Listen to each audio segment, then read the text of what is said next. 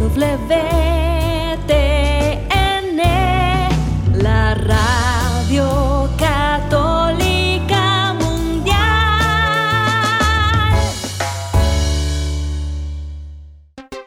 Y ahora en vivo, desde Lima, Perú, EWTN, Radio Católica Mundial, presenta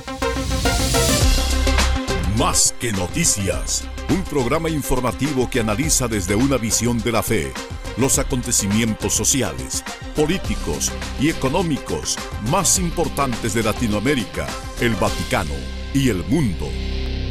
Más que noticias, respuestas a las interrogantes de los temas más actuales y la manera correcta de interpretarlos a la luz de la fe. Vidas ejemplares, actualidad del Vaticano, defensa de la vida, apologética, doctrina social de la Iglesia, devociones y mucho más. Esto es Más que noticias. Comenzamos el programa. Buenos días amigos, gracias por acompañarnos en esta primera edición de nuestro programa de la semana Más que Noticias. Es un gusto, un privilegio estar con ustedes. Queremos cumplir nuestra misión siempre mejor. Gracias por su atención. Soy Eddie Rodríguez Morel. También reciban mi saludo amigos, les habla Guillermo Montezuma. Qué alegría que nos encontremos con ustedes en este día en que recordamos a un par de santos que no quisiera dejar de mencionarles y invitarlos también a que lean sus biografías, están en la página Díaz y Prensa. Uno de ellos es San José Cupertino, para todos aquellos que tienen problemas en los estudios, para todos aquellos que están vinculados a los vuelos aéreos como pilotos, como tripulación. Bueno, yo le he mandado a algunos amigos esta devoción a este santo de la sencillez, este santo de la humildad, como también, además de San José Cupertino, San Juan Macías, aquí en el Perú, un santo que estimamos mucho, que se santificó en un puesto muy sencillo, en un puesto humilde donde desempeñó su labor de manera ejemplar, con un orden, con una caridad y con una caridad suprema y en especial por las almas del purgatorio, ¿Quién no tiene por ahí personas que ya partieron en la casa de Dios y necesitan nuestra oración? No estar diciendo por ahí, ya goza del reino de los cielos, no lo sabemos. Y gran caridad sería que tengamos esa piedad como la que tuvo San Juan Macías, de orar, de interceder, de ofrecer sacrificios por las almas del purgatorio. Tenemos un programa bastante bueno, crítico, difícil, diríamos, y le imploramos la asistencia de estos dos santos para que podamos verter toda la información que sea necesaria para el compromiso y la edificación de todos los que nos están escuchando, para el bien de la iglesia a la que amamos. El Señor nos da la gracia de poder responder a las situaciones que se presentan y si vemos que nos superan, de eso se trata la gracia. La gracia supera la naturaleza y es algo que crece en nosotros justamente en la medida que nos entregamos a Dios, nos fiamos de Él más que de nosotros mismos. Y entonces con Él todo lo puedo, como dice San Pablo reconoce su miseria, pero también reconoce que con él todo lo puede. Y cuando es débil es entonces que es fuerte porque sabe que tiene que fiarse de Dios. Por supuesto, con lo mejor de sí, Dios completa todo lo que falte. Vivir en una iglesia en lío. Estamos, hay bastante lío, podríamos decir, en la iglesia hoy en día. Y este Eric Sammons, editor general de Crisis Magazine, hace una reflexión justamente al respecto de una parte muy preocupante de este lío que no parece ser un lío querido por Dios. El desorden de la iglesia de hoy se refleja en la total falta de orden que se observa en los nombramientos y suspensiones eclesiales. Los infieles, los que retan y rechazan la doctrina, son recompensados, mientras que los fieles son disciplinados. Una nota que nos permitirá seguramente, mm, digamos, darle sentido a una serie de ocurrencias en los últimos tiempos que causan preocupación con respecto a sacerdotes y obispos que son fieles y a los que no lo son. Amigos, y cuando comienza un partido y ves que un jugador de fútbol lo primero que hace es meter un autogol, dices, Dios mío, ¿qué deparará a este partido con este jugador tan fallido? Y lo digo esto porque tenemos que comentarles una nota interesante, crítica, eh, referente al arzobispo y próximo cardenal Víctor Fernández sobre una posición doctrinal eh, bastante, en verdad, fuera de lugar. Y el articulista de esta nota de Crisis Magazine no se le ha ocurrido mejor título que poner solo un magisterium, cuando de pronto alguien dice que el Papa tiene de pronto una iluminación tan especial, prácticamente que está por encima incluso de la enseñanza de la Sagrada Escritura o de la tradición o del mismo magisterio, estamos entrando a un terreno absolutamente fuera del lugar y es lo que ha sido prácticamente la afirmación que tuviera en una entrevista eh, Víctor Fernández, el Tucho, el nuevo eh, encargado de la doctrina de la fe, y vamos a compartirles esta nota de Eduardo Echevarría para que ah, veamos cuál es este problema del arzobispo Víctor Fernández, próximo cardenal. Angela Pellicciari es historiadora y experta en historia de la Iglesia. Hay una interesante nota con respecto a recientes declaraciones suyas. La lucha frontal para la Iglesia es contra el modernismo. O sea, este tipo de idea que dice que la doctrina cambia con los tiempos y como ahora es moderno vestirse de una manera, pues también será moderno creer de una manera diferente a lo que se creía antes. Y también dice que la lucha frontal es contra la infiltración de la ideología masónica. La masonería es un tipo de ideología, filosofía, que requiere que nos libremos de dogmas para poder poner todo en discusión y de esa discusión supuestamente del consenso que surja saldrá la verdad para ese grupo. Eh, suena demasiado semejante a lo que estamos escuchando en el contexto de la sinodalidad, ¿no? Que se dice que todos tenemos que estar dispuestos a escuchar lo que cualquiera diga, no hay nada que no se pueda decir, no hay nada que no se pueda negar, en fin, lo que la persona piense, y de esa conversación supuestamente va a salir la voz del Espíritu Santo, el Espíritu de la verdad para nuestros tiempos. Bueno, eso suena mucho a el ritual de las reuniones masónicas, sea de, sea de grupos, de logias anticristianas como de logias también amistosas al cristianismo, pero que tienen siempre eso en común, un relativismo de fondo. El buen masón es un hombre libre de dogmas que puede poner en discusión todo. En nuestro caso sería discutir incluso lo que Dios ha revelado con respecto a la fe y la moral. Amigos, y cuando se ensalza una persona que está muerta, bueno, uno le produce cierto agrado y, se siente, bueno, pues quizá está exagerando, ¿no? Eh, esa persona que ha fallecido. Pero cuando se habla mal de una persona que ha fallecido y que tiene en consideración tantísima gente y el testimonio, no solamente por lo escrito, sino por la enseñanza de vida, de pronto produce repulsión. Y eso es lo que ha ocurrido con eh, el señor, quien es el presidente actual de la conferencia episcopal alemana. No es que ha muerto, sino que ha hablado mal del Papa Benedicto XVI y ha generado pues la repulsión de muchísimas personas que han leído sus comentarios y no solamente la gente vulgar, la gente del vulgo, del pueblo, sino, en especial, quien es su propio biógrafo de Benedicto XVI, Peter Sewell. Vamos a compartirles esta perspectiva que tiene sobre las palabras de este obispo, eh, Monseñor Betzin, o Batzin, quien es el presidente de la conferencia episcopal, a quien simplemente pues lo ha dejado de una pieza mal parado porque miente y eso es lo que va a demostrar Peter Sewell. Y del 9 al 11 de octubre, la Pontificia Universidad Gregoriana de Roma será sede de un congreso histórico que reunirá expertos, historiadores y teólogos para analizar los documentos recientemente desclasificados del tiempo del Papa Pío XII relacionados con la persecución del régimen nazista contra los judíos, normalmente conocida como el Holocausto. Seguramente será muy interesante ver lo que el Papa hacía y lo que el Papa sabía y lo que el Papa hizo justamente con una política de hechos antes que palabras para salvar a todos los posibles. Con esto y más amigos regresamos después de una muy breve pausa.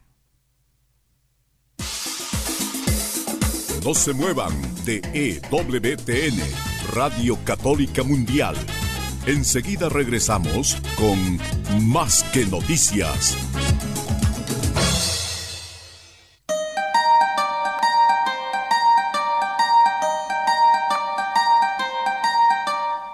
No olvides seguirnos en Facebook como Más que Noticias EWTN. Allí podrás encontrar las noticias que tratamos día a día en el programa. Además, pueden escribirnos con sus comentarios o sugerencias.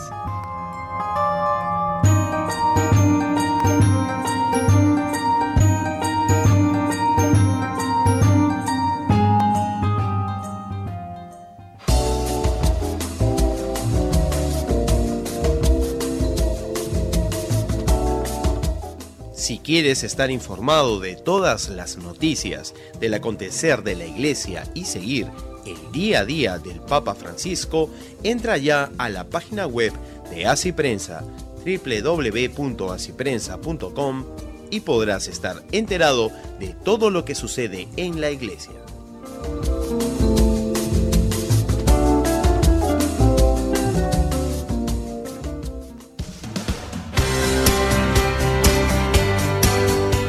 Ya regresamos en EWTN, Radio Católica Mundial, con su programa Más que Noticias.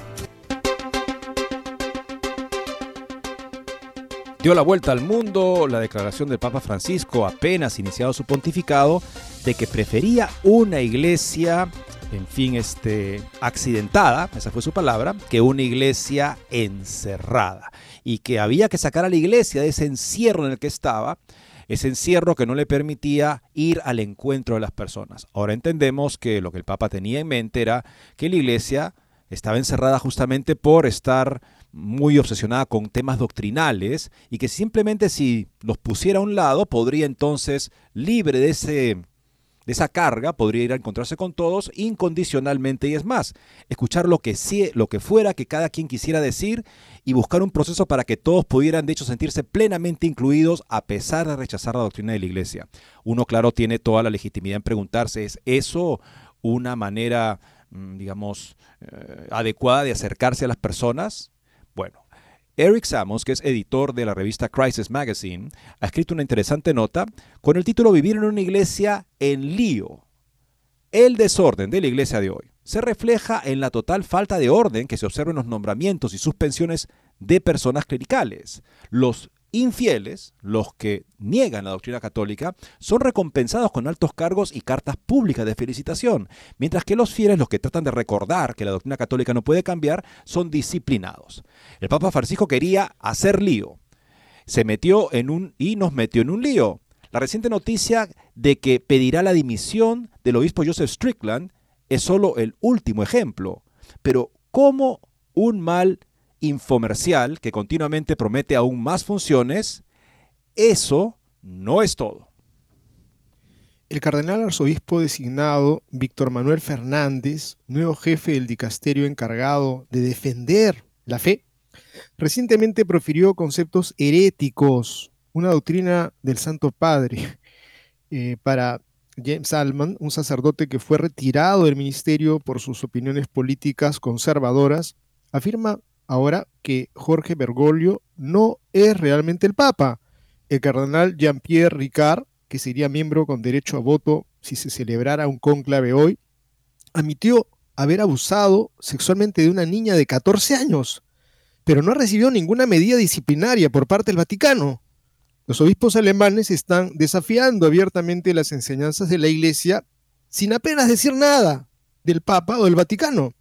Frank Pavone, fue expulsado del Estado clerical por desafiar a su obispo y luego fue acusado de comportamiento inapropiado con las mujeres a su servicio. Y hay serias razones para creer que el próximo sínodo sobre la sinodalidad intentará no solo socavar, sino rechazar la enseñanza católica fundamental.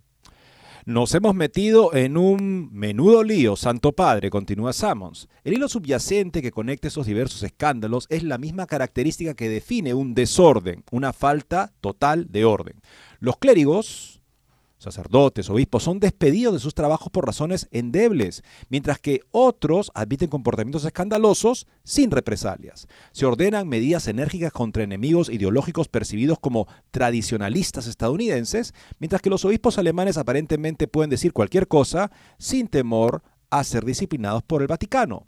Pero hay un orden, tú dices, existe un orden ideológico, solo se castiga a los buenos. En este paisaje sin ley existe la tentación de ver orden donde no lo hay. Este parece un argumento legítimo. Después de todo, el Papa Francisco parece estar impulsando una ideología, castigando a sus enemigos, reales o percibidos, y recompensando a sus amigos. Un peso ligero teológico y adulador papal como el arzobispo Fernández es elevado a uno de los puestos más importantes de la Iglesia, mientras que un eclesiástico brillante y fiel como el cardenal Raymond Burke queda marginado. No hay duda de que este papa tiene una lista de enemigos y no tiene reparos en usar su poder para imponer sus preferencias. Sin embargo, el peligro para los católicos que se aferran a la ortodoxia católica, lo que a veces significa resistir fielmente este pontificado, es caer en la misma trampa en la que parece haber caído el Papa. Divide el mundo en amigos y enemigos y antepone la lealtad a las propias ideas del partido, a todas las consideraciones, incluida la fidelidad a Cristo. No podemos hacer lo mismo. Por ejemplo, el padre Altman, James Altman, se convirtió en una causa célebre en el mundo católico cuando eh, su obispo lo destituyó del ministerio público por su predicación política. En ese momento nos dijeron que era por su tono, pero todos sabíamos que era un código para decir no me gusta su política conservadora. Después de todo, hemos visto a sacerdotes tras sacerdote apoyar en voz alta causas políticas liberales como la inmigración sin consecuencias eclesiales este fue un trabajo exitoso, simple y llanamente, y se inspiró en el propio modus operandi del Papa Francisco. Sin embargo, la injusta destitución del padre Altman no significa que el propio Altman no pueda desviarse. Si bien el sacerdote popular no ha abrazado la herejía como muchos de sus hermanos sacerdotes, ha asumido una autoridad que no tiene y ha declarado vacante la sede de Pedro actualmente. No voy a repetir argumentos contra el sedevacantismo ahora, pero basta decir que el padre en descenso de Altman, del sedevacantismo, no es algo que los católicos fieles deban apoyar. Incluso si están totalmente en desacuerdo con muchas, este, están de acuerdo, perdón, con muchas críticas al Papa y al Vaticano. Sin embargo, es fácil simpatizar con el padre Altman y sus seguidores porque el caos que nos rodea es verdaderamente trágico y pide a gritos que se imponga el orden. Los hiperpapalistas simplemente mirarán el desorden y pretendrán que en realidad es orden. Si el Papa lo dice, debe ser verdad. Al menos los sede vacantistas están dispuestos a ser honestos y reconocer que hay un desastre. Cuando vemos a tanta gente alejarse de la fe y a nuestros líderes eclesiales no solo no están haciendo nada para detenerlo, sino que están trabajando activamente para acelerarlo, queremos desesperadamente alguna manera de limpiar el desastre. El sede vacantismo puede ser tentador para algunos católicos porque crea al menos la apariencia de orden. Una sede de San Pedro vacante significa que podemos simplemente salir de la habitación desordenada y crear nuestra propia habitación ordenada.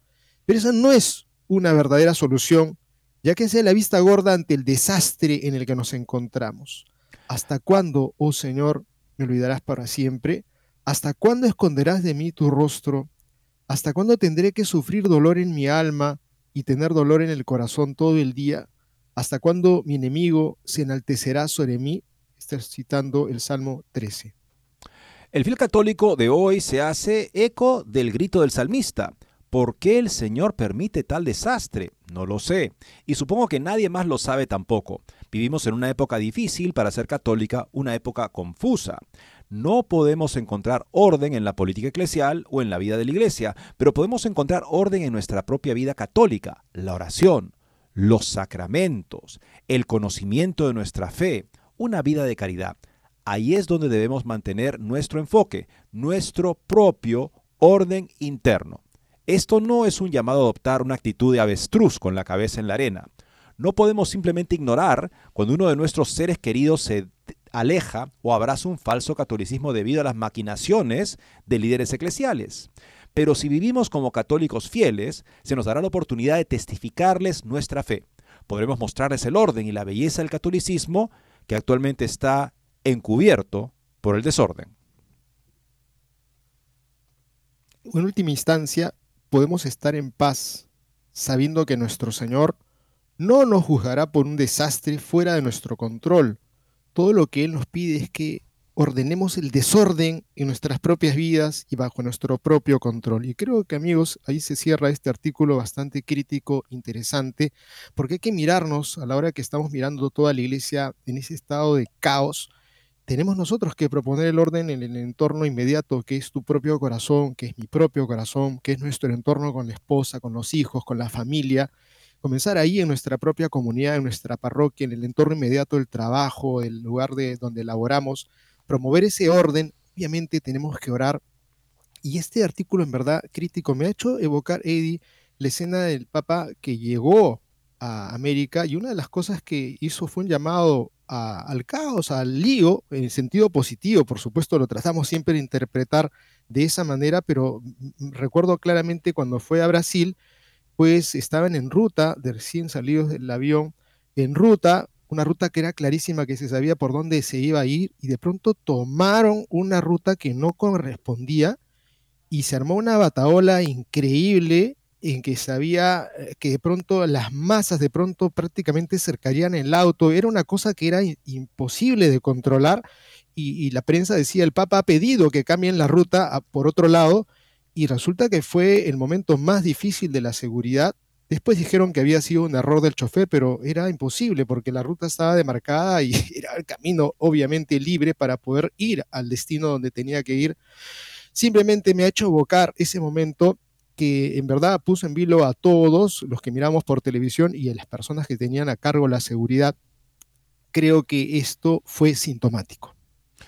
Y ahora seguimos con otra nota, amigos, que también que la presenta es una persona que es doctor en filosofía, licenciado en teología, catedrático de ambas disciplinas en el seminario de Detroit, el señor Eduardo Echevarría, que se hace una pregunta con respecto a lo que también comentamos acá, que recientemente dijo eh, respondió Monseñor Fernández, el que está por asumir el dicasterio para la doctrina de la fe, con respecto a que el Papa tiene un tipo de guía, luz única, que hace que él pueda tener un tipo de certeza de la verdad, aunque parezca a nosotros desconcertarnos, que hace que los demás simplemente tengamos que asumirla. Pero entonces, ¿qué pasa con la palabra de Dios? Si es que parece haber una discrepancia, mucho más claro es lo que nos dice el carnal Müller, ¿no? Si en algún momento parece haber una discrepancia entre cualquier pronunciamiento del Magisterio Supremo Pontificio con la palabra de Dios en la tradición escrita, la escritura o en la tradición oral, la enseñanza constante de la iglesia, aunque no esté en la escritura, si parece haber una discrepancia, se aplica el principio indubio prodeo ante la duda con Dios y no es necesario, por supuesto, darle asentimiento o aceptar esa cosa que parece discrepar con la enseñanza constante de la Iglesia. Porque cualquiera puede cometer errores, también el Papa. Fuera de un contexto de infalibilidad muy estricta y muy delimitada, el Papa también puede cometer errores. Siempre y cuando el Papa hace un aporte suyo que es coherente con la enseñanza de sus predecesores, entonces decimos bienvenido sea y lo recibimos con asentimiento religioso. Diverso del asentimiento de fe, que eso se lo damos solamente a la palabra de Dios. Interesantemente, la iglesia misma nos plantea esta diferencia de sentimientos. Bueno, pero lo, recogemos de esa manera. Pero si hay una expediente discrepancia, entonces no podemos recogerlo. Y si esa discrepancia causa escándalo, debe ser corregido públicamente. También Müller nos hace el argumento completo, trayendo justamente a la palestra a Santo Tomás de Aquino en su argumento sobre la necesidad de corregir al superior y de Pablo que corrige a Pedro en Gálatas 2. Ese es el contexto que comprendemos los católicos para entender bien la relación entre el magisterio supremo, que no es supremo en relación a la escritura. Está subordinado a la escritura, es supremo en relación a otro magisterio, pero no en relación a la palabra de Dios, en la escritura y en la tradición oral.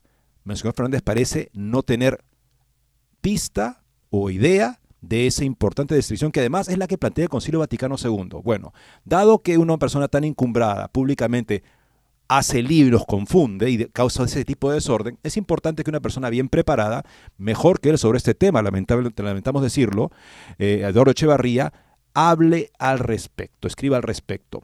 ¿Cómo puede la Iglesia conciliar la enseñanza de que el magisterio es servidor de la palabra de Dios y no por encima de esa palabra, como afirma Dave Verbum, eh, número 10, con la presunción, como lo expresó recientemente en una entrevista con Edward Penting, el, cardenal designado arzobispo Víctor Manuel Fernández, de que el Papa tiene, y eso fue lo que dijo Fernández, un carisma único, un don vivo y activo que actúa en la persona del Santo Padre, no solo para salvaguardar el depósito de la fe, sino también este, con respecto a la doctrina del Santo Padre o sea, que como si fuera básicamente como si estuviera protegida todo lo que dice el Papa. ¿no?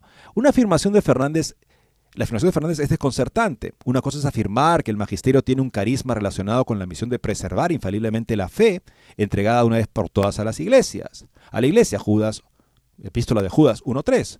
Otra muy distinta es afirmar que el propio Papa tiene un carisma que salvaguarda su propia doctrina. Eso la iglesia no lo enseña. Podemos resumir una explicación de la presunción de que el Papa tiene un carisma único que salvaguarda su propia doctrina con el siguiente silogismo. Lo que el magisterio papal enseña con la ayuda del Espíritu Santo debe ser verdad, pero el magisterio papal enseña X, por lo tanto X debe ser verdadero. Ese es un argumento a priori que pretende ser la base para confiar en la promesa de Cristo de que el Espíritu de verdad guiará a la iglesia a la plenitud de la verdad, Juan 16, 13. La afirmación del arzobispo Fernández sobre el carisma único del Papa corre el riesgo de colapsar toda distinción entre el magisterio y sus fuentes normativas como la escritura, lo que como sostiene Ratzinger amenaza la primacía de las fuentes que si continuaran lógicamente en esta dirección, en última instancia, destruiría el carácter del servicio del cargo docente. En resumen, el problema con ese argumento a priori es que confunde la diferencia entre dos afirmaciones. Una, debemos aceptar la enseñanza de la Iglesia porque es verdadera, de acuerdo con la supremacía de las escrituras y otras fuentes autorizadas de fe. Y dos, deberíamos aceptar las enseñanzas de la iglesia simplemente porque la iglesia las enseña. La primera afirmación es cierta, pero no la segunda. Ratzinger profundiza en la implicancia que se derivaría de que esta última afirmación fuera cierta. El resultado de este argumento a priori sería que la escritura era considerada básicamente solo desde el aspecto de prueba que ofrecía para declaraciones ya existentes, e incluso cuando esto se hizo con gran cuidado y con métodos exegéticos modernos, este modo de procedimiento difícilmente permitía un tema a desarrollar desde la perspectiva de las escrituras mismas o preguntas de la Biblia a plantear que no estaban cubiertas en el cuerpo de enseñanza de la Iglesia. La dirección lógica de este argumento a priori y por tanto de la afirmación del arzobispo Fernández es solum magisterium. Pero como dice muy bien Ratzinger, si decimos solum magisterium, lo elevamos por encima de la palabra de Dios, entonces el fundamento que tiene el magisterio para su legítima autoridad y responsabilidad, lo socavamos de modo que ni siquiera se sostiene el magisterio. ¿Se dan cuenta? No podemos nosotros elevar el magisterio pontificio por encima de la palabra de Dios, porque entonces estaremos elevándola por encima de su fundamento, lo que le da autoridad al magisterio y por lo tanto acabaríamos con la, la, autoridad no solamente de la escritura y la tradición, sino también del magisterio. La posición del solum magisterium, aquí está Echeverría haciendo alusión a la idea, a la herejía de Lutero, sola escritura, solo la escritura, aquí seríamos solo el magisterio porque está por encima de la escritura aparentemente, a veces se denomina positivismo eclesiástico, o sea, lo que diga la autoridad es verdad. Avery Dulles, cardenal, describe la dirección lógica de esta posición de la siguiente manera. En algunas presentaciones parecía como si el creyente estuviera, disculpe, como si el creyente estuviera, tuviera que entregar un cheque en blanco al magisterio. La fe católica se entendía como una confianza implícita en el oficio de enseñar y la prueba del ortodoxo era la disposición de un hombre a creer cualquier cosa que la iglesia pudiera enseñar por la misma razón por la que la iglesia lo enseñaba. Un peligro de este enfoque era que engendraba cierta indiferencia hacia el contenido de la revelación. Claro, porque si lo que el Papa dice es la verdad y cambia lo que siempre se ha enseñado, entonces no me importa lo que enseña, lo que importa es lo que dice el Papa, ¿no? Eso no es la fe católica, por supuesto. Se escuchó a los creyentes decir que si la iglesia enseñara que hay cinco o diez personas en Dios, lo creerían con tanta fe como ahora creen en las tres personas divinas. O sea, esta idea de exaltar el magisterio de manera que nuestra religión sería el Papa, es lo que decían algunos de estos autores, nuestra religión es el Papa, nuestro credo es el Papa. No, no es así. Tanto el Papa como nosotros tenemos que estar subordinados y fieles a la palabra de Dios, tradición oral y tradición escrita. Ambas son la misma, tienen la misma autoridad y el Papa también tan subordinado a ellas como el resto de nosotros. Ahora bien, la posición del solum magisterium es errónea, porque hace del magisterio de la Iglesia la norma suprema de la fe. De pronto lo convierte al Papa en el presidente, ¿no? O sea, cuando el Papa vendría a ser el vicepresidente. Creo que eso es un ejemplo bastante interesante. El Papa no es el dueño de la Iglesia. En otras palabras, la Iglesia Católica no sostiene que su autoridad sea la base, creo por la autoridad de la Iglesia para sentir intencionalmente a la verdad divina que la Iglesia cree, enseña y proclama. Más bien la Iglesia es un instrumento divino a través del cual asentimos a esa verdad. Consideremos aquí, por ejemplo, los comentarios de Ratzinger sobre los límites de la autoridad de la Iglesia con respecto a la ordenación de mujeres. Sus comentarios aquí pertenecen a la Carta Apostólica de 1994 de Juan Pablo II, la Ordinatio Sacerdotalis. Ratzinger escribe con respecto a la afirmación clave de esta carta, abro comillas aquí, queriendo permanecer fieles al ejemplo del Señor, la Iglesia no se considera autorizada para admitir mujeres a la ordenación sacerdotal. En esta declaración el magisterio de la Iglesia profesa la primacía de la obediencia y los límites de la autoridad eclesiástica. La Iglesia y su magisterio no tienen autoridad en sí mismos, sino solo del Señor. La Iglesia creyente lee las escrituras y las vive en la comunión viva del pueblo de Dios en cada época. Sabe que está ligada por voluntad que la ha precedido por un acto de institución. Esta voluntad proveniente, la voluntad de Cristo, se expresa en su caso mediante el nombramiento de los doce. Muy eh, acertados estos citas que nos está eh, recordando el doctor Echeverría con respecto a los límites que tiene la iglesia. Tiene límites que no le permiten a ella decidir ciertos temas que Dios ya ha establecido en su palabra, o sea, la tradición oral y la tradición escrita. Con este interesante artículo seguimos después de esta breve pausa. No se muevan de EWTN, Radio Católica Mundial. Enseguida regresamos con Más que Noticias.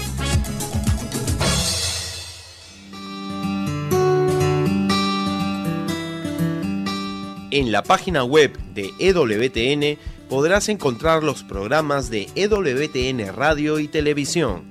Solo tienes que descargar los podcasts y así encontrarás tus programas preferidos. Recuerda en www.ewtn.com.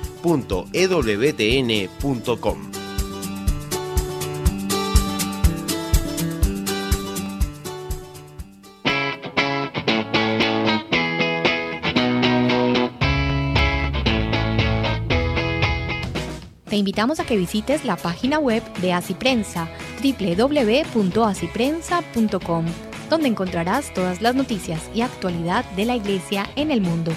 No lo olvides, www.asiprensa.com.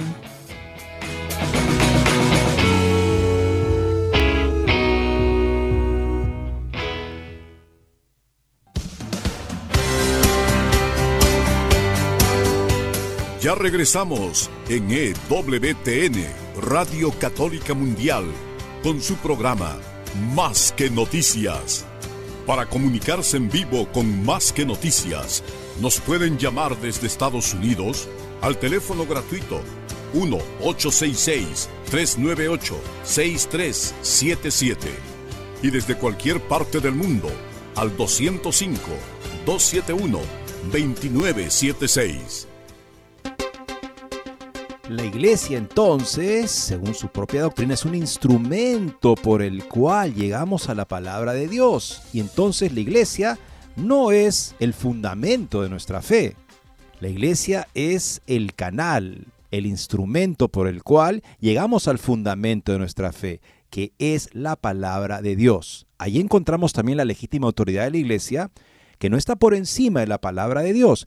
Y para que quede eso muy claro, el Señor Jesús permitió los tropiezos de Pedro, el primer papa, cuando Pedro, recientemente nombrado tal, roca sobre la que se construye su iglesia, pretendió decirle al Señor que había que evitar la cruz. Y el Señor le dijo, apártate de mí, Satanás. Eres escándalo para mí porque piensas como los hombres y no como Dios. No le quitó el cargo, pero sí lo puso en guardia con pensar como los hombres y pensar que por lo tanto, tiene razón cuando lo que el Papa tiene que hacer es pensar como Dios. ¿Cómo se hace eso?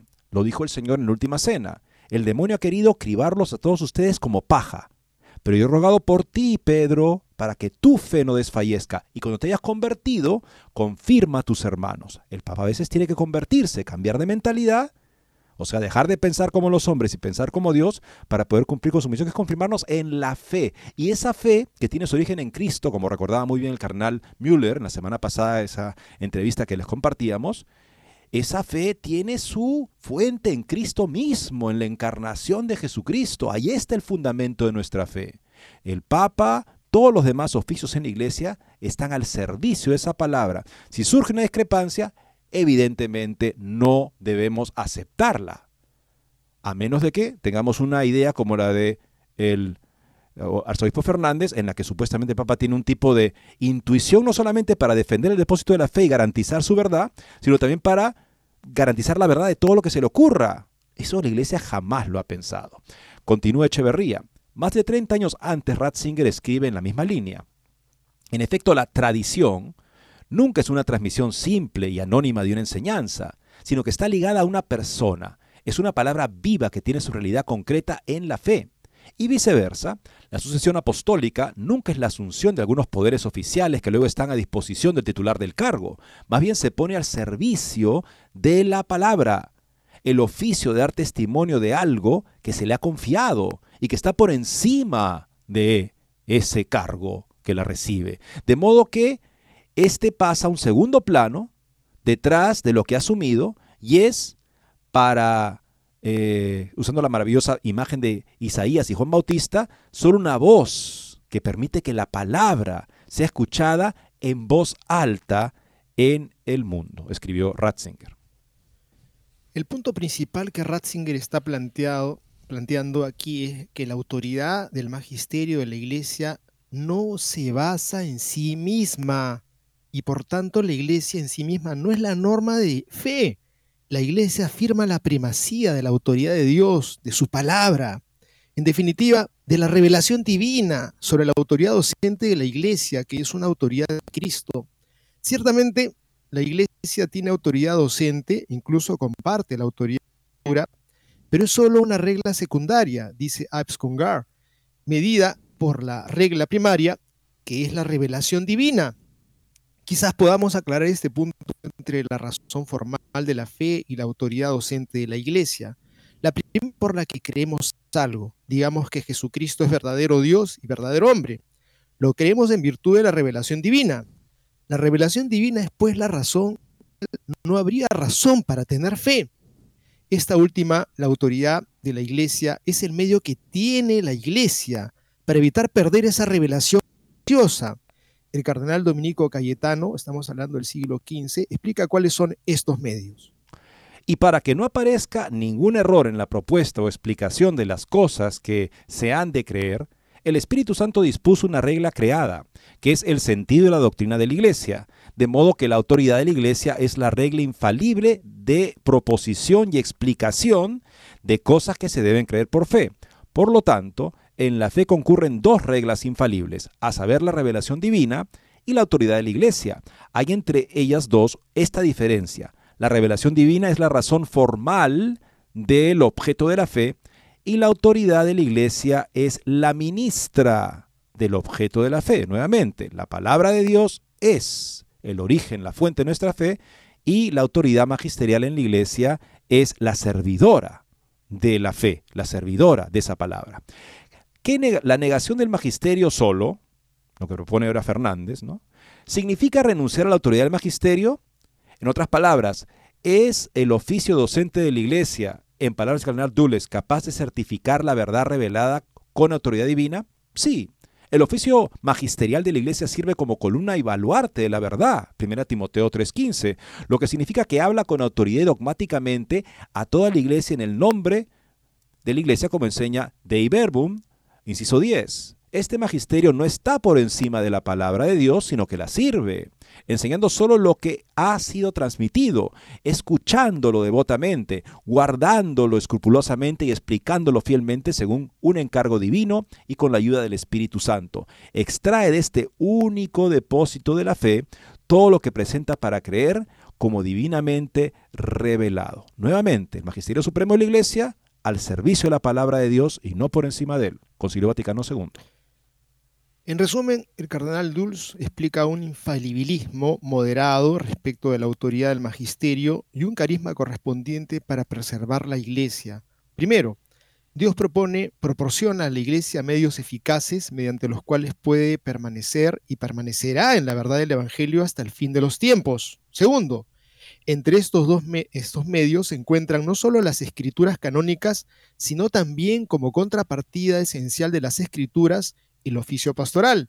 Sin tal oficio pastoral, la comunidad cristiana no estaría adecuadamente protegida contra la corrupción del Evangelio.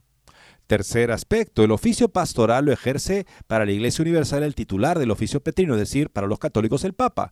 Por lo tanto, es razonable suponer que el Papa está dotado por Dios de un carisma especial o gracia de oficio para interpretar correctamente el Evangelio a la Iglesia Universal según lo requieran las circunstancias. Cuarto, para que el papado pueda desempeñar adecuadamente su función de preservar la unidad de la fe y exponer los errores peligrosos, el carisma papal debe incluir el poder de afirmar la verdad del Evangelio y condenar los errores contrarios de manera decisiva y obligatoria. Los pronunciamientos autorizados del oficio petrino que son seriamente vinculantes para todos los fieles deben tener una verdad adecuadamente certificada, ya que no podría haber de creer lo que probablemente podría ser un error. En otras palabras, nuevamente, la palabra de Dios tiene el lugar principal y la iglesia debe limitarse justamente en lo que presenta para ser creído a esa palabra de Dios, comprendida en profundidad, eh, expuesta en sus implicancias, jamás contradicha, porque es uno de los argumentos sobre la veracidad de la fe católica es que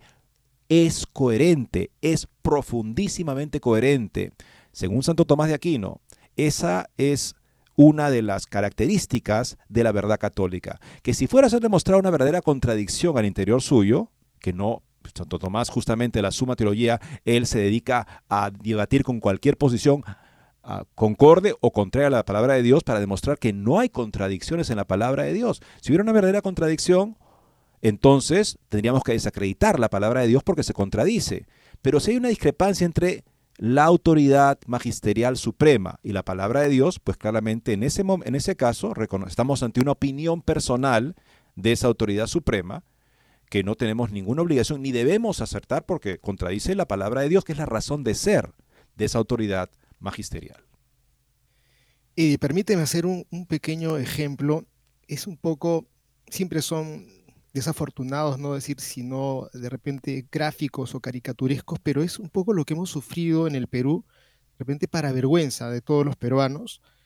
Este, ocurrió que este señor Pedro Castillo, que ha sido presidente hasta el año pasado, pues dijo, el pueblo me ha elegido, la constitución me respalda, y yo quiero darle mar a Bolivia, y por lo tanto, voy a consultar con el pueblo para ver si es que esto procede. Eh, si procede, entonces le damos el mar a Bolivia.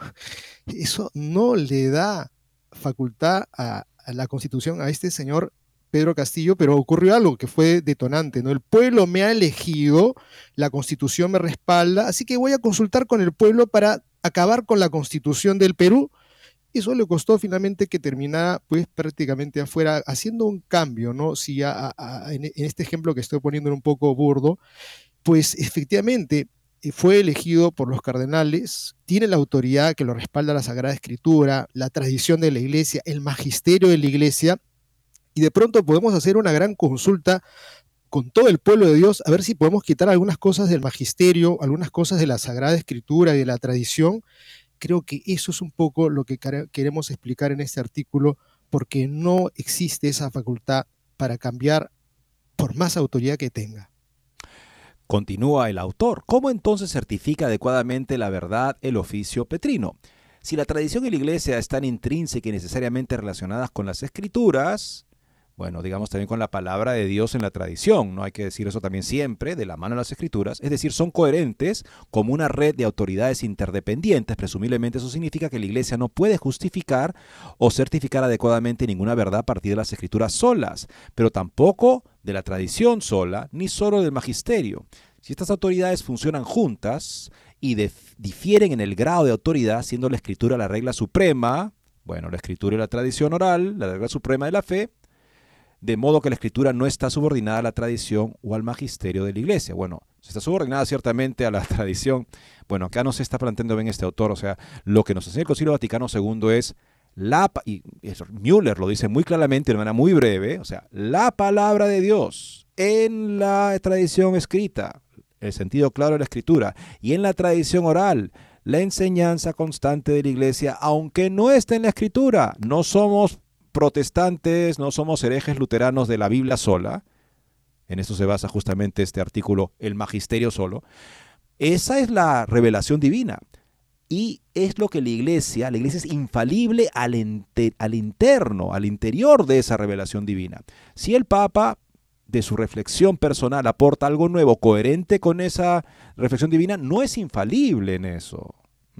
Y no tiene ningún tipo de garantía de que eso va a ser infalible. Justamente por eso lo recibimos con respeto y con asentimiento interno, porque lo, lo interpretamos coherentemente con la enseñanza de la revelación divina. Pero si surge una discrepancia, entonces claramente ahí cesa cualquier obligación de creerlo. Y es más, si esa discrepancia causa escándalo, debe ser corregido públicamente porque el escándalo es público. Continuó el autor, además, la Iglesia no sostiene que el oficio magisterial de la Iglesia funcione por sí solo, es decir, sin referencia a ninguna norma superior. De nuevo en un 10. Es claro, por tanto, que la Sagrada Tradición la Sagrada Escritura y el magisterio de la Iglesia, según el sapientísimo designio de Dios, están tan ligados y unidos que no puede existir uno sin el otro. Y que todos juntos, cada uno a su modo propio, bajo la acción del único Espíritu Santo, contribuyen eficazmente a la salvación de las almas. Aquí, esta, esta, esta interrelación es como si fuera un cordón de tres, tres cerdas, ¿no?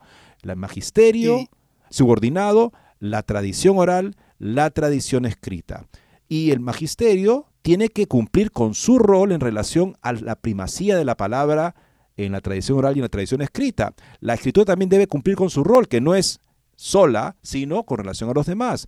Y también la tradición oral. Si alguna de ellas se independiza o se pone en una relación diversa de la que debería tener, por ejemplo, si decimos que el magisterio está por encima de la tradición oral o la tradición escrita, entonces ya estemos ante el problema de una herejía que no permite que la Iglesia sea fiel en el anuncio del Evangelio. Lo que dice el Concilio Vaticano II es que por el sapientísimo designio de Dios, para garantizar la fidelidad de la Iglesia al anuncio del Evangelio a través de la historia, el Señor ha querido la interrelación de estos tres elementos, cada uno en su lugar, querido por Dios en relación a los demás. Eddie, para quienes quieran, lean de Verbum, amigos. En el número 10 en concreto se encuentra estos párrafos que son la figura de ese trípode, ¿no? Tú tienes tres varas, de hecho una es la más importante.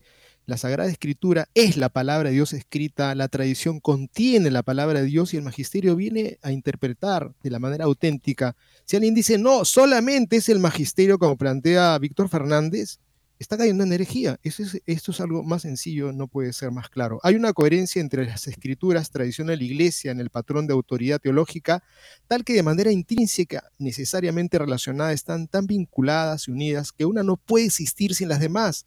Pero cada uno a su manera opera bajo la acción del Espíritu Santo, de modo que dentro de ese patrón de la escritura tiene prioridad, prima escritura, según Dei Verbum Podría decirse entonces que cuando Dei una afirma una relación necesaria, intrínseca de la tradición y la iglesia con las escrituras, también afirma una prima escritura, de hecho llama a las escrituras la regla suprema de la fe. Así dice Monseñor Fernández, no puede existir la doctrina del Papa, y esta frase me recuerda a la referencia de un periodista en la misa fúnebre de Juan Pablo II a la prohibición del Papa de la anticoncepción, las mujeres sacerdotes, etc. No existe tal cosa, como afirma acertadamente el cardenal Charles Journet, sobre la actividad del magisterio de enseñar la verdad de la fe, es necesario, por tanto, que haya una homogeneidad y una continuidad infalibles entre el depósito de la fe divinamente revelado de una vez por todas por los apóstoles, por un lado, y su preservación real a través de los siglos mediante un oficio de enseñanza divinamente asistido por el otro. Una homogeneidad, justamente, un tipo de concertación de los tres elementos, cada uno en su debida importancia, y ninguno exagerado o reducido de su debida relación con los demás. Es así que se garantiza la fidelidad de la iglesia en el anuncio del Evangelio por el sapientísimo designio de Dios. Si el magisterio lo ponemos por encima de la palabra de Dios, por supuesto que no se garantiza la fidelidad de la iglesia porque se está deformando la relación del magisterio en relación a la palabra de Dios. Y aquí también, o sea, nuevamente, miren lo que dice el Concilio Vaticano II. Dice, la Sagrada Tradición, la Sagrada Escritura y el Magisterio. O sea, ¿por qué ponen la Sagrada Tradición primero? Porque en efecto, la Sagrada Tradición con T mayúscula, dice el Concilio Vaticano II, aquí el autor no, no pone eso, y la Sagrada Escritura, ambas constituyen el depósito de la fe, la palabra de Dios. La Escritura no está por encima de la enseñanza oral. ¿Qué dice San Pablo? Según Tesalonicenses 2.15 dice, mantengan con sumo cuidado lo que han recibido de nosotros, logué, palabra oral, epistolé, palabra escrita. Las dos constituyen la única, el único depósito de la fe. El punto de Journet no es inconsistente con la idea y la práctica del desarrollo doctrinal, o sea, que es la comprensión, desarrollo en la comprensión, expresada por San Juan XXIII en su discurso de la apertura del Vaticano II, reiterando el Vaticano I, que a su vez citaba a Vicente de Lerán. Para el depósito de la fe, el de las, las verdades contenidas en nuestra venerable doctrina son una cosa, otra cosa es la forma en que se expresan, pero con el mismo sentido y el mismo modo. La cláusula subordinada de este pasaje es parte de un pasaje más amplio de la Constitución del Vaticano I de Eifilius, y este pasaje en sí mismo es del Commotorium 23 de Vicente de Lerín. Por lo tanto, que haya crecimiento y progreso abundante en la comprensión, el conocimiento y la sabiduría en cada uno y en todos los individuos y en toda la iglesia, en todos los tiempos y en el progreso de los siglos, pero solo dentro de los límites apropiados, es decir, dentro de mismo dogma, el mismo significado, el mismo juicio. Aunque las verdades de la fe puedan expresarse de manera diferente, la Iglesia siempre debe determinar a la luz de las garantías eclesiales, como la Sagrada Escritura, la tradición, hay que decirlo acá, los concilios ecuménicos, los doctores de la Iglesia, los fieles cristianos y el magisterio, si esas nuevas verdades, eh, las formulaciones preservan el mismo significado y el mismo juicio, y por tanto la continuidad material y la identidad y la universalidad de estas verdades. Solo entonces podemos distinguir entre desarrollo verdadero y falso. Lo decía justamente en unos excelentes artículos, dice desarrollo o corrupción. ¿Cómo sabemos si hay un desarrollo auténtico y corrupción? El desarrollo auténtico lo sabemos porque eh, la profundización se da dentro del mismo sentido, no se niega, no se pone entre paréntesis, no se niega lo que siempre se ha creído. Si eso pasa, ya se veríamos ahí ya no hay continuidad, hay corrupción entonces. Decía el cardenal Müller, si es que un papa, si alguien pensara que un papa tiene la autoridad para poder decir cosas contrarias a sus predecesores en una enseñanza constante, eso ya no sería eh, la roca de Pedro como seguridad de la iglesia, sería más bien la barca de Pedro dando el triste espectáculo de estar varada en la arena, porque podría venir el siguiente sucesor y también cambiarlo todo. Tenemos todos que aplaudir lo que diga. Este ejemplo tremendo, ¿no? Si mañana el Papa dijera que hay 10 personas en la Trinidad, diríamos todos, hay 10 personas en la Trinidad y lo creeríamos con la igual firmeza. O sea, eso significa una cierta indiferencia al depósito de la fe. Porque lo que nos importa es lo que diga el Papa. Esa desafortunada frase, pero que es muy, da a entender la mentalidad, cuando este autor del siglo XIX decía, el Papa es nuestro credo, el Papa es nuestra religión. No lo es. Jesucristo es nuestro credo, Jesucristo es nuestra religión. Y el credo, tenemos que ser todos fieles a Él el dogma de la fe, pero también la enseñanza constante de la iglesia con respecto a la moral. El Papa tiene ese tipo de potestad. La potestad magisterial de la iglesia se expresa tanto en la fe como en la moral. De modo que si hay una enseñanza constante en la moral, como hay muchísimo, y la conocemos justamente porque la iglesia lo ha creído siempre y en todos lados, pues ningún papa tiene la autoridad de relativizarla o decir que ya no importa, que uno puede acercarse a la confesión sin propósito de enmienda para un pecado grave o mortal, como siempre ha entendido la Iglesia, y siempre y cuando el que considere que está bien puede recibir la absolución sin propósito de enmienda y comulgar. Esa es la pregunta que, el que Francisco nunca ha respondido de las dudas que le plantearon los obispos inicialmente. ¿Es posible, es, posible hacer eso? Irme a la confesión. vivo en adulterio. Voy a la confesión. Digo, sí vivo en adulterio, pero yo estoy bien. Ah, deme la absolución para que comulgue. ¿Eso es posible? Le preguntaron. Francisco no ha respondido pero claramente él piensa que sí. Bueno, en ese aspecto no está en concordancia con sus predecesores y por lo tanto es una opinión personal suya que ciertamente no tiene ningún carácter vinculante para la conciencia cristiana y si causa escándalo debe ser corregido con las personas competentes, pensemos al cardenal Müller, que hace un gran trabajo al ir a las fuentes de la revelación para hacernos ver justamente cuál es la autoridad que tiene el Papa legítima y cuál sería una una, una comprensión exagerada y por lo tanto falsa de la misma. Para aquellas personas que este mes sin duda lo van a celebrar, lo vamos a celebrar porque es un tiempo en donde nos aproximamos a la Sagrada Escritura con un mayor fervor, en este día próximo de San Jerónimo también hacia fines de este mes, pues les rogamos encarecidamente para aquellos que amen, lean esta constitución dogmática sobre la divina revelación que van a darse ustedes cuenta qué riqueza, qué maravillosa verdad la que se pone en 26 líneas, amor, 26 párrafos que van a sentir ustedes un profundo amor por la Sagrada Escritura. Amigos, hemos llegado al final del programa, seguimos orando por la iglesia, rezando por el sínodo de la sinodalidad que necesita pastores valientes, campeones de la fe. Esperamos aparezcan y esperamos, amigos, vivir nuevamente un renacer de la iglesia. Muchas gracias y Dios mediante mañana estaremos con ustedes.